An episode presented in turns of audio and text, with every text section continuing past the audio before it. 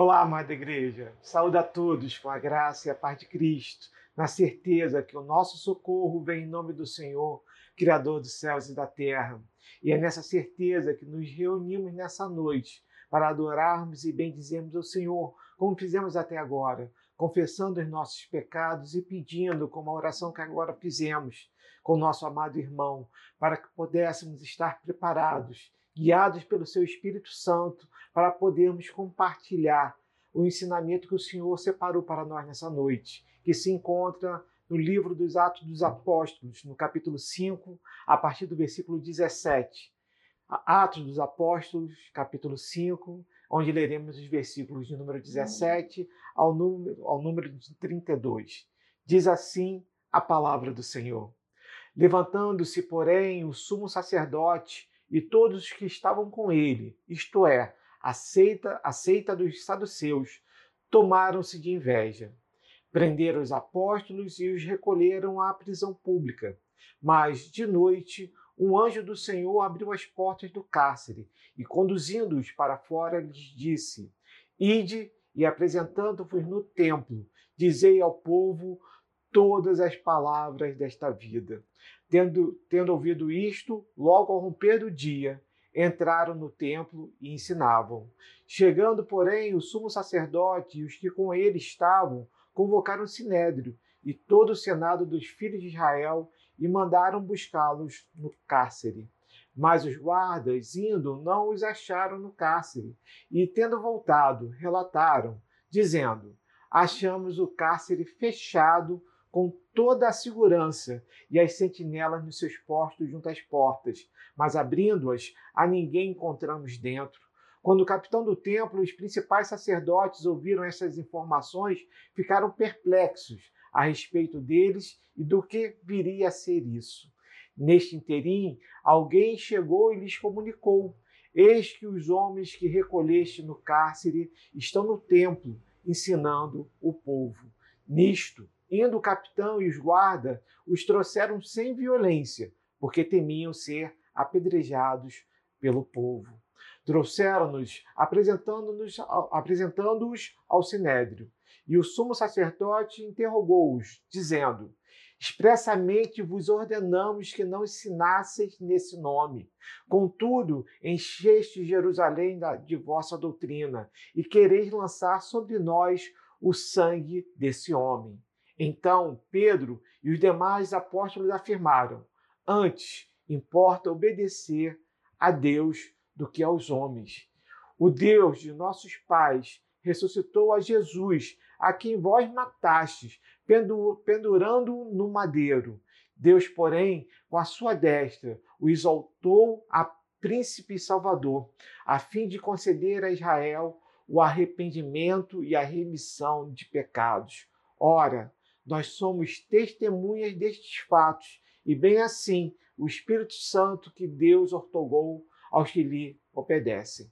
Diz assim a palavra do Senhor para nossa reflexão, sabendo que o Espírito Santo de Deus está conosco nesse momento, nos guiando, nos conduzindo, da mesma forma que fez, como foi dito no texto, para que nós pudéssemos também, possamos ser também testemunhas do Evangelho de Cristo Jesus. E é sobre isso que nós precisamos falar. O livro do de Atos é o livro da história da igreja, da minha história, da sua história. Nós que somos povo de Deus, nós que confessamos com nossos lábios que Cristo Jesus é o Senhor, fazemos parte desse livro que começou a ser escrito no primeiro século, logo após a crucificação de Cristo Jesus, mas que está aberto até a volta de nosso Senhor e Salvador. Naquele dia jubiloso, onde toda a igreja será recolhida à presença do seu Senhor. E é nessa certeza que podemos afirmar que sim, essa é a nossa história. Sim, esse é o nosso livro. O livro que pode nos guiar e mostrar tudo aquilo que um dia a igreja viveu, sabendo também que um dia faremos parte dessa história, não mais escrita no livro dos Atos, mas com certeza já escrita no livro da vida, junto com Cristo Jesus.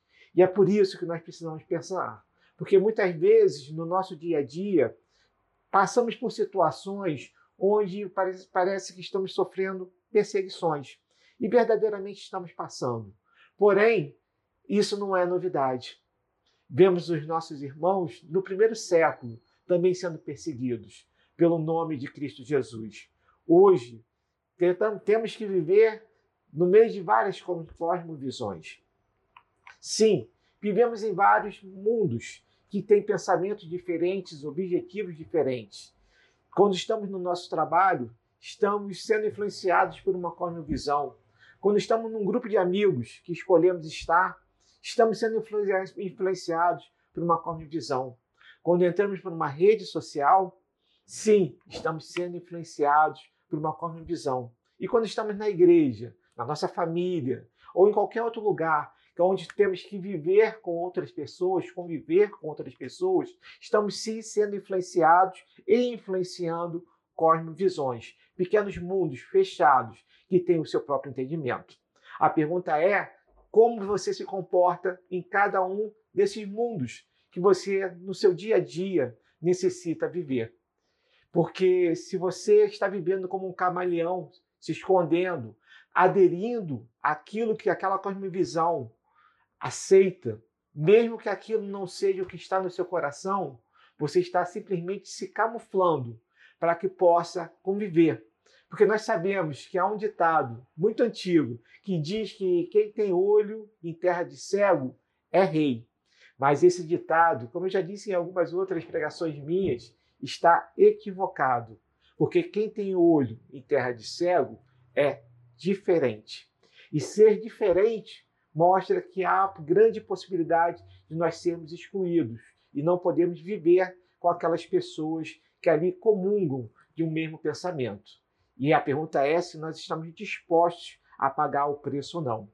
Quando nós resolvemos pagar o preço, com certeza podemos ser excluídos daquele grupo, mas podemos seguir firmemente aquilo que acreditamos. Ou podemos simplesmente ser como camaleões, ou seja, a cada momento da nossa vida, do nosso dia, dependendo do grupo que nós estamos envolvidos, vamos viver de uma certa forma. E para isso, como cristãos, não podemos nos dar a esse luxo, permitir que isso aconteça na nossa vida.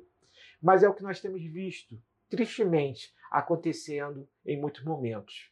Vemos que o nosso discurso como cristão, a nossa crença, muitas vezes sendo chamada como um discurso de ódio. E nós, infelizmente, não nós todos, mas alguns de nós, infelizmente, para poderem ser aceitos em alguns grupos, começam a, a não acreditar com tanta firmeza naquilo que acreditam. E começam a duvidar da sua fé. E aí é sobre isso que nós precisamos conversar.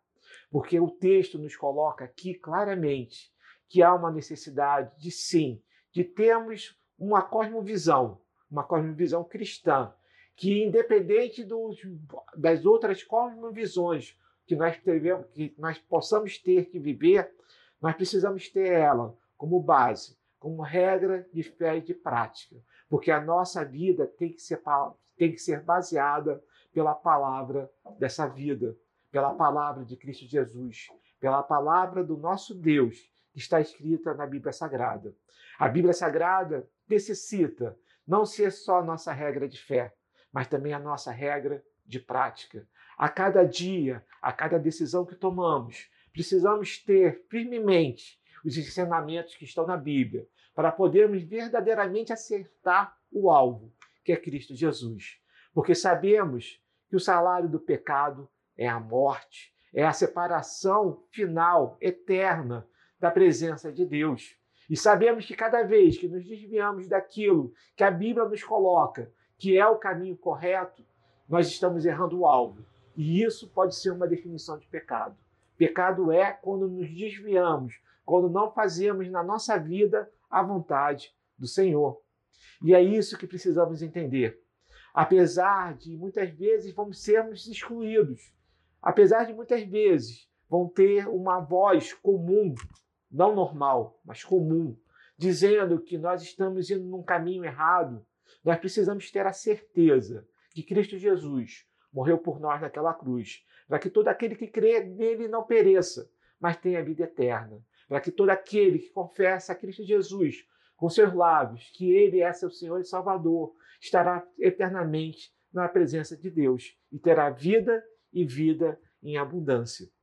É essa certeza que precisamos não só ter no nosso coração, mas viver a cada momento da nossa vida. Estejamos no nosso trabalho, estejamos na nossa rede social, estejamos em qualquer lugar. Precisamos firmes, firmados na rocha, que é Cristo Jesus, está vivendo todas as palavras dessa vida.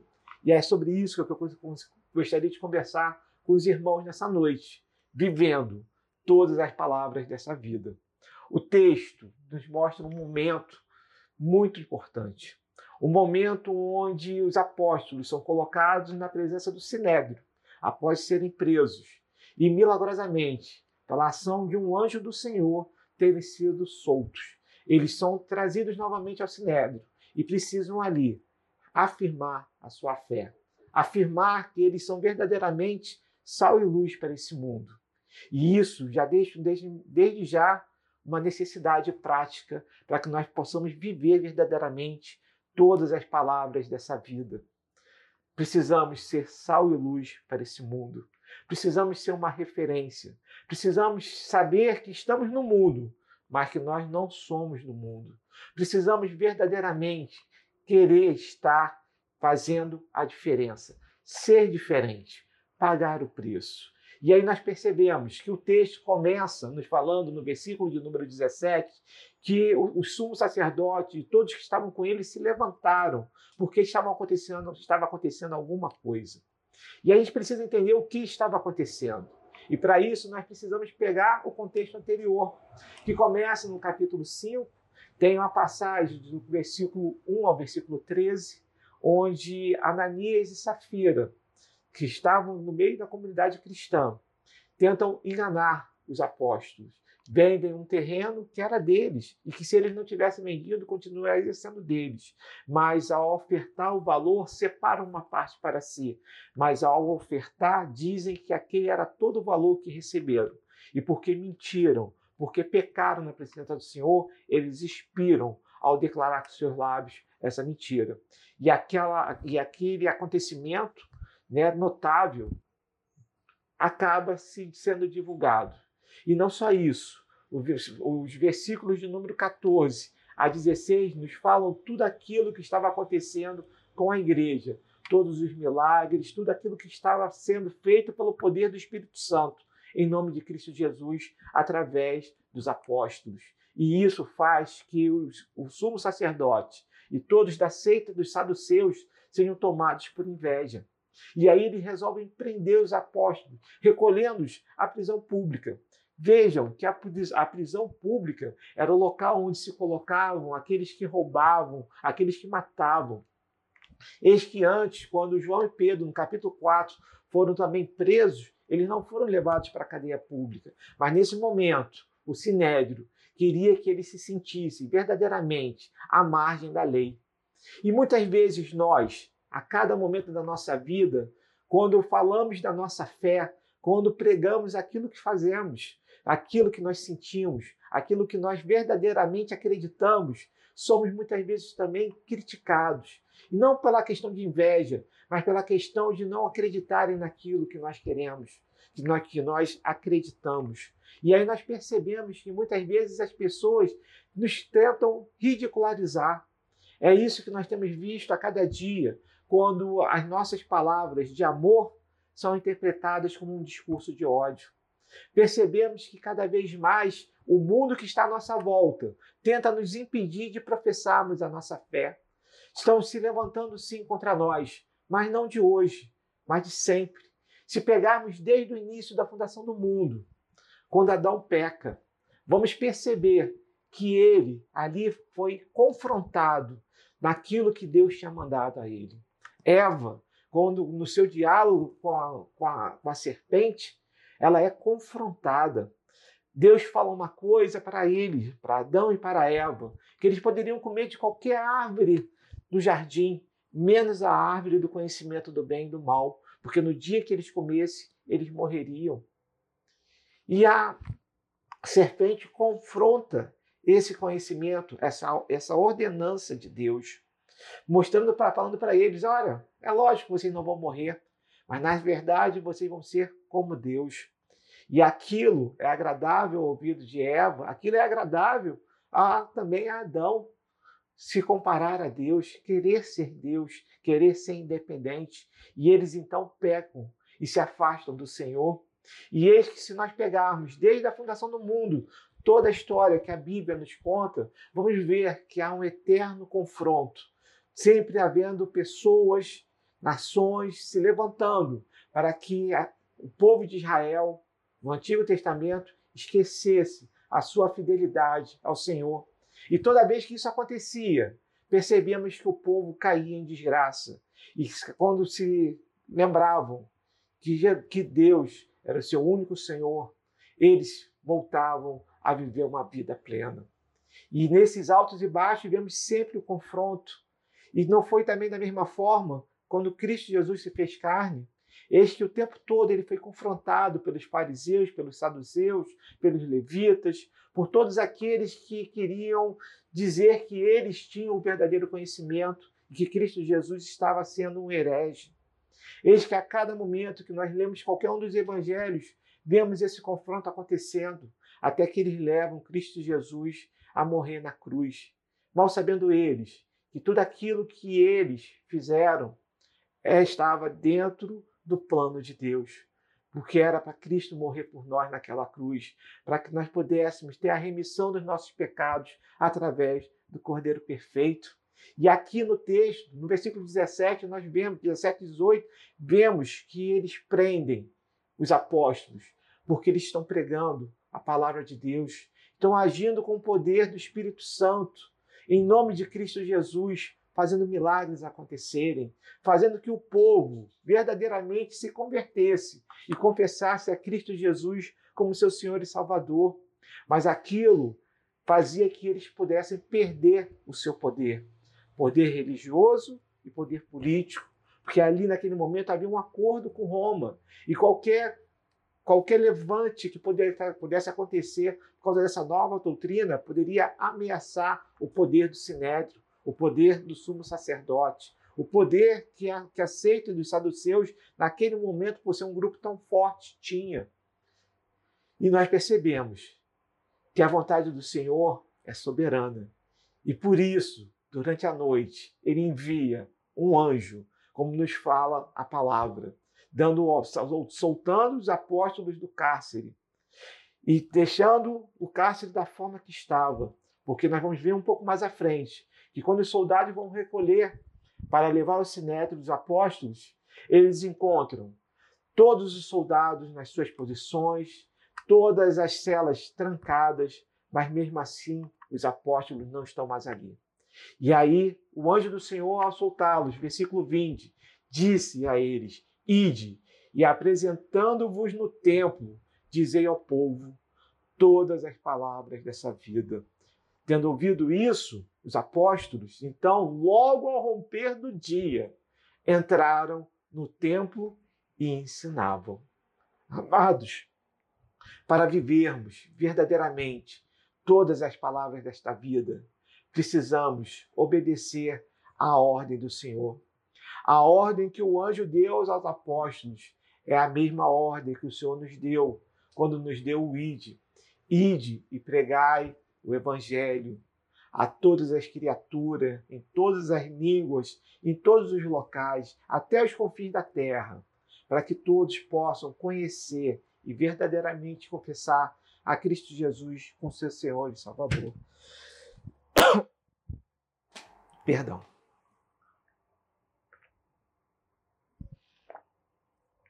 Eis que aqui os apóstolos receberam a mesma ordem do anjo do Senhor.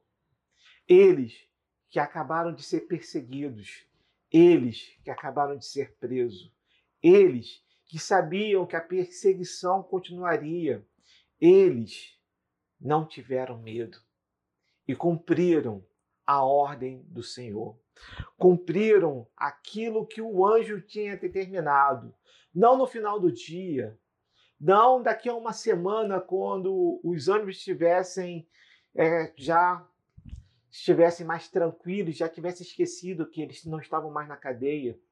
Não daqui a um ano, não quando fosse possível, não quando eles tivessem vontade, mas imediatamente. A principal ordem da nossa vida é pregar o Evangelho.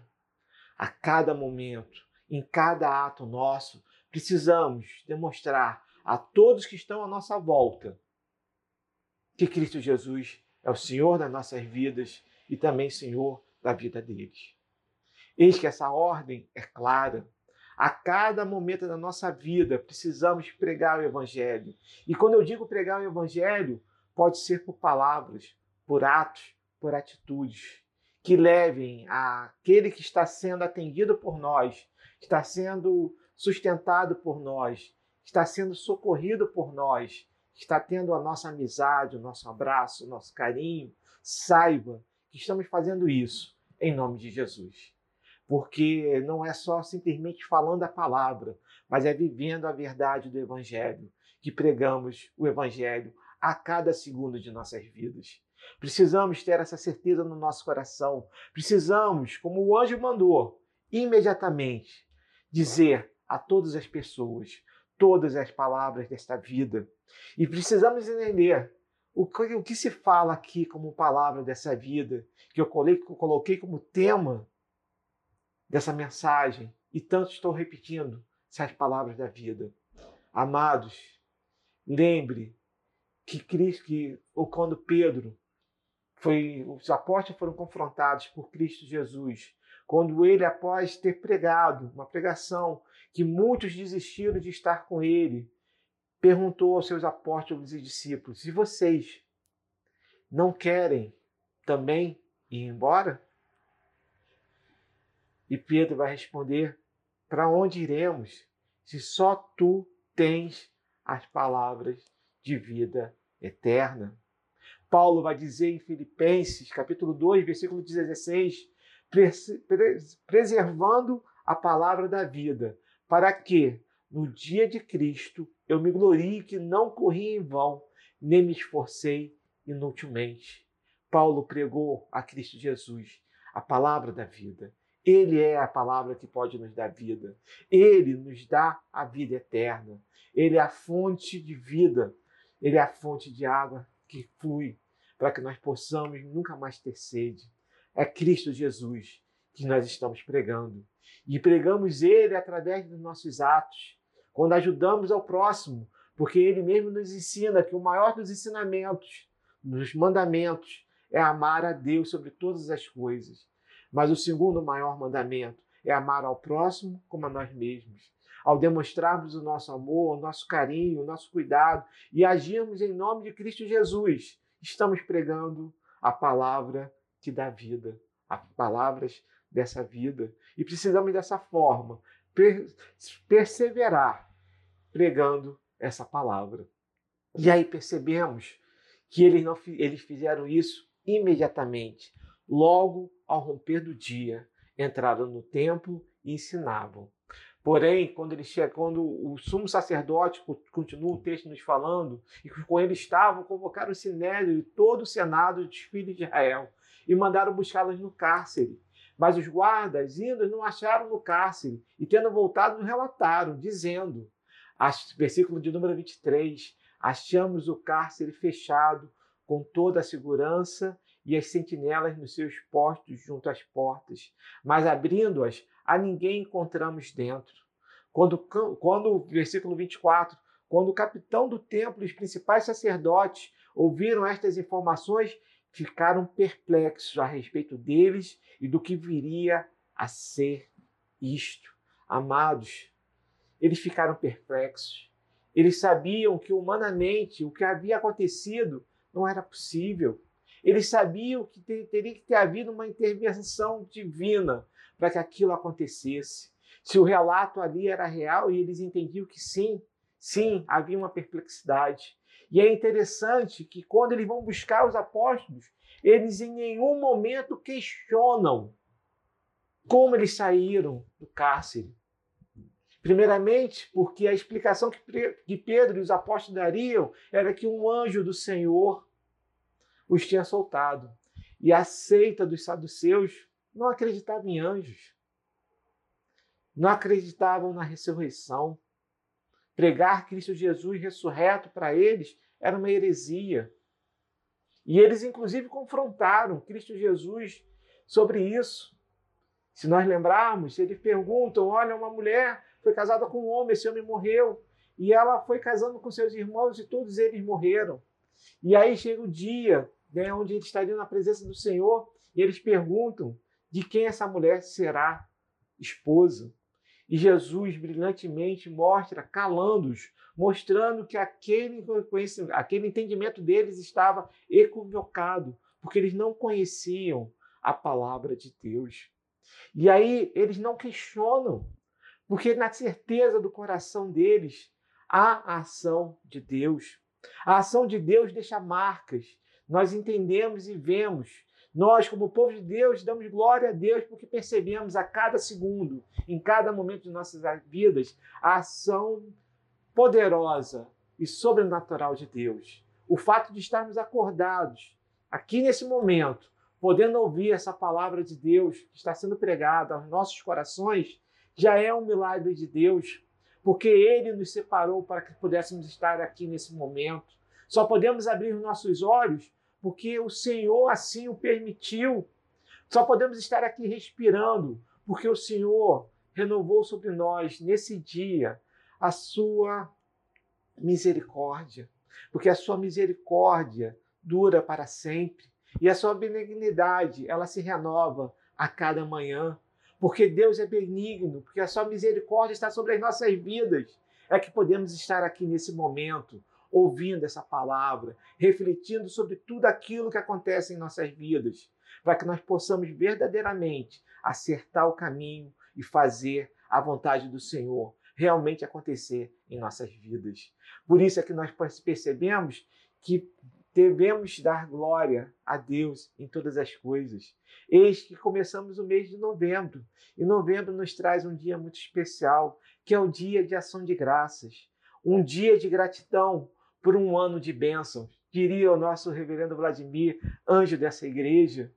Frase que tão gostosa, um dia que nós separamos para poder adorar, agradecer a Deus. Mas na verdade, precisamos a cada dia reconhecer a soberania e majestade do Senhor sobre as nossas vidas, sabendo que Ele cuida de nós a cada segundo. Por isso, independente daquilo que nós passamos, precisamos dar glória a Deus. Precisamos dar graças a Deus, saber que Ele cuida de nós a cada segundo, saber que nem um fio de cabelo pode cair da nossa cabeça sem que Ele saiba ou permita. E é nessa certeza que nós devemos glorificar o nome do Senhor. E esses homens, apesar de questionarem tudo aquilo que os apóstolos estavam fazendo, eles estavam perplexos, porque sabiam que havia uma ação sobrenatural acontecendo. E eis que aí então alguém chega dizendo a eles que os homens que estavam presos estão agora no templo, pregando a palavra do Senhor. E aí o, o capitão da guarda, com seus homens, vão para buscá-los, mas sem violência, porque tinham medo, nos fala o versículo de número 26, porque temiam ser apedrejados pelo povo. Esses homens, mesmo vendo aquilo que havia acontecido, não temiam o Senhor, mas temiam aquilo que o próximo poderia fazer. E eles temiam porque eles sabiam que o povo estava maravilhado, que levava em conta tudo aquilo que os apóstolos estavam fazendo e pregando, porque sabiam que ali havia a ação do Senhor Deus, e uma ação violenta ali poderia levar o povo a se revoltar contra os soldados. Eles sabiam que aqueles homens estavam falando a verdade. Eles sabiam que aqueles homens estavam falando daquilo que vinha da parte de Deus. Por isso eles temeram o povo. E aí diz o texto de número 27: trouxeram-nos e apresentando-nos ao sinédrio, E o sumo sacerdote interrogou-os, dizendo: Expressamente vos ordenamos que não ensinasseis nesse nome. Amados, eles não querem dizer o nome de Jesus. Eles não reconhecem a soberania e majestade de Jesus Cristo. E eles já tinham, como nós podemos ver no capítulo 4, prendido João e Pedro, ameaçando-os, dando ordens expressas que eles não pregassem mais esse nome. E aí, naquele momento, Pedro fala para eles, no, no, capítulo 4, no versículo de número 19: Julgai se é justo aos olhos de Deus obedecer a vós e não a ele. Pedro tinha certeza no seu coração, dada através do Espírito Santo, que a ordem de Deus para ele, para sua vida, era pregar Cristo Jesus. E ele fala ao Sinédrio naquela ocasião que eles deveriam julgar se deveriam seguir a homens ou se ele deveria seguir a Deus. A resposta lógica, mesmo dentro do Sinédrio, seria seguir a vontade do Senhor. Mas para eles, por serem divergentes dessa vontade, eles queriam que a sua ordem, que foi expressa, fosse obedecida, que eles não pregassem mais nesse nome. Nome sobre todo nome, o doce nome de Cristo Jesus. E eles continuam: Contudo, encheste Jerusalém de vossa doutrina, e quereis lançar sobre nós o sangue desse homem. Eles sabiam que eram culpados, eles sabiam que tinham sangue inocente em suas mãos, eles sabiam que tinham feito uma armação para poder matar, crucificar Cristo Jesus. Eles sabiam que o sangue era sobre eles mas eles não queriam ser acusados. Eles sabiam que eles pagaram ajudas e não quiseram receber as moedas de volta. E dessa forma achavam que estavam livres do pecado de ter entregue um inocente, que aquele pecado estivesse sobre Judas, que esse pecado estivesse sobre o povo. Se lembra quando a palavra nos fala que Pôncio Pilatos lava as mãos e fala que o sangue daquele homem não, não era mais responsabilidade dele. E o povo diz: seja o sangue dele sobre nós e sobre os nossos filhos. Aquele povo estava dizendo que se havia alguma culpa pela crucificação de Cristo Jesus, era deles. E o povo estava certo, porque a culpa da crucificação de Cristo Jesus está sobre a minha vida, sobre a sua vida, sobre a vida daqueles homens que ali declararam porque foi pelos nossos pecados que Cristo Jesus morreu. Foi por causa de nós, daquilo que nós fizemos, da nossa rebeldia, é que Cristo Jesus foi crucificado, para que por sobre si, como Cordeiro perfeito, pudesse levar os nossos pecados e nós novamente pudéssemos estar alvos como a neve, justificados pelo sangue do justo Jesus Cristo. E isso é maravilhoso. Mas esses homens não queriam ser acusados de toda a maldade e perversidade que eles tinham feito. Então Pedro, diz final, versículo de número 29, e os demais apóstolos afirmaram: Antes importa obedecer a Deus do que aos homens. Muito próximo do que ele já tinha falado, então já comentamos aqui. E aí ele começa a explicar o Deus de nossos pais, Deus de Abraão, de Isaac, de Jacó, o Deus de Israel, ele, na sua soberania e majestade, ressuscitou a Jesus, a quem vós matastes. Eis que novamente ele vai, ele vai afirmar e acusar ao Sinédrio que eles, eles estavam verdadeiramente sendo culpados pela morte de Cristo Jesus. E ainda fala mais: pendurando-o no madeiro. A expressão que Pedro utiliza aqui, Hendricks, no seu comentário, vai nos falar o verdadeiro motivo disso. O Sinédrio, quando entregou Jesus Cristo aos romanos para que ele fosse crucificado e insistiu na crucificação, era para que ele pudesse ser maldito, como a palavra nos fala em Deuteronômio, que todo aquele que é crucificado é maldito, está afastado da presença de Deus. Eles queriam que Jesus Cristo, que se afirmava filho de Deus através da morte, da crucificação, fosse considerado maldito por Deus e estivesse eternamente separado de Deus. Mas o que Deus faz é justamente o contrário. Ressuscita-o ao terceiro dia, colocando-o à sua destra, colocando ele como nosso Senhor e Salvador, mostrando que, apesar da intenção por trás da crucificação, eis que ao ser crucificado, se cumpriu a vontade de Deus sobre as nossas vidas. E isso é maravilhoso. E aí ele continua: Deus, porém, com a sua destra, o exaltou a príncipe e salvador. Por isso precisamos viver e pregar as palavras desta vida. Por isso, porque Ele é nosso Senhor e Salvador, foi colocado sobre, sobre o poder sobre todos nós. Ele é o nosso Senhor e, ao mesmo tempo, o nosso Salvador, aquele que se fez carne, deixando a sua glória por um tempo de lado. O Criador se fez criatura, viveu nessa terra, sofreu por nós, foi humilhado, espancado. Aqueles que eram seus não o reconheceram e o crucificaram, mataram após muito sofrimento. E para isso, e por isso, Deus os Deus elevou ele a essa condição, porque ele foi criado eternamente. Cristo Jesus, segunda pessoa da Trindade, se fez carne para poder morrer por nós naquela cruz. E é por isso que ele levou sobre si os nossos pecados e reina eternamente. E virá naquele dia venturoso para julgar vivos e mortos. Para quê? Para ele, porque ele veio a fim de conceder a Israel, a Israel naquele momento e a nós como Israel celestial, o arrependimento e a remissão dos nossos pecados.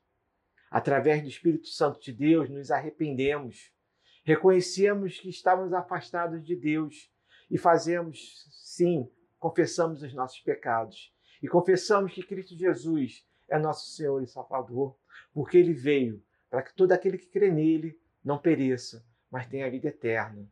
Ora, todos nós, eu e você, como os apóstolos afirmaram no versículo de número 32, somos testemunhas destes fatos. E bem assim o Espírito Santo que Deus otorgou aos que lhe obedecem.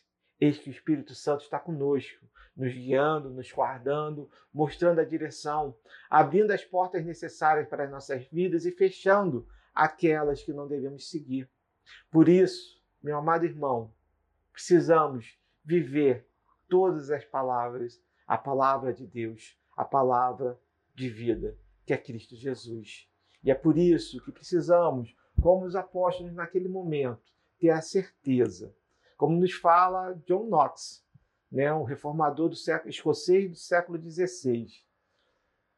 Uma pessoa com Deus, ele fala, perdão, o lema dele, com Deus, o homem está sempre com a maioria. Saiba que, independente das provas que você vai passar, saiba que, independente daquilo que pode acontecer na sua vida, saiba que Deus é contigo a cada segundo, porque Ele orou por nós, como nos fala João capítulo 17, dizendo que Ele não orava somente por aqueles que ali estavam naquele momento, mas por todos aqueles que iriam a ver e crer no seu nome e na sua palavra. Por isso, nós, com Deus, somos maioria. Independente que pareça que o mundo está contra nós, e ele está. Por mais que haja acusações que as nossas palavras, palavras de amor, palavras de vida eterna, possam ser um discurso de ódio, precisamos ter a certeza que precisamos continuar firmados na rocha que é Cristo Jesus, pregando as palavras da vida. Que Deus te abençoe e te guarde que Deus te dê essa intrepidez, essa certeza no seu coração, para que você possa, a cada momento da sua vida, confessar a Cristo Jesus como seu Senhor e Salvador e viver a palavra de Deus como regra de fé e de prática. Vamos orar?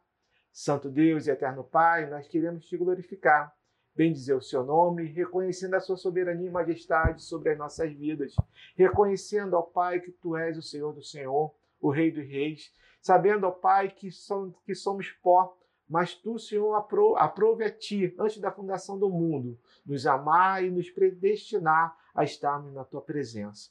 Por isso, Pai Celeste, nós te glorificamos e agradecemos, Senhor, por esse momento onde podemos compartilhar da tua palavra e nos firmar, Senhor, como os apóstolos um dia também afirmaram, que possa ser uma certeza na nossa vida que Cristo Jesus é nosso Senhor e Salvador e que precisamos viver as palavras desta vida, a palavra que Cristo nos deixou através da Bíblia Sagrada.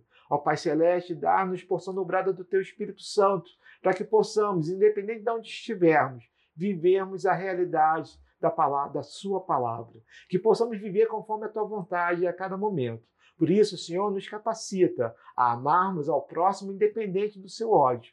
Amarmos, Senhor, a todos aqueles que Tu nos deste no caminho para podermos falar da Tua palavra. Capacita-nos, Senhor, através do Teu Espírito Santo, para que possamos cumprir a Tua missão, a missão que Tu nos deste de pregarmos o Teu Evangelho. É o que nós te pedimos e agradecemos desde já fiados no nome santo do teu Filho Jesus. Amém, Senhor.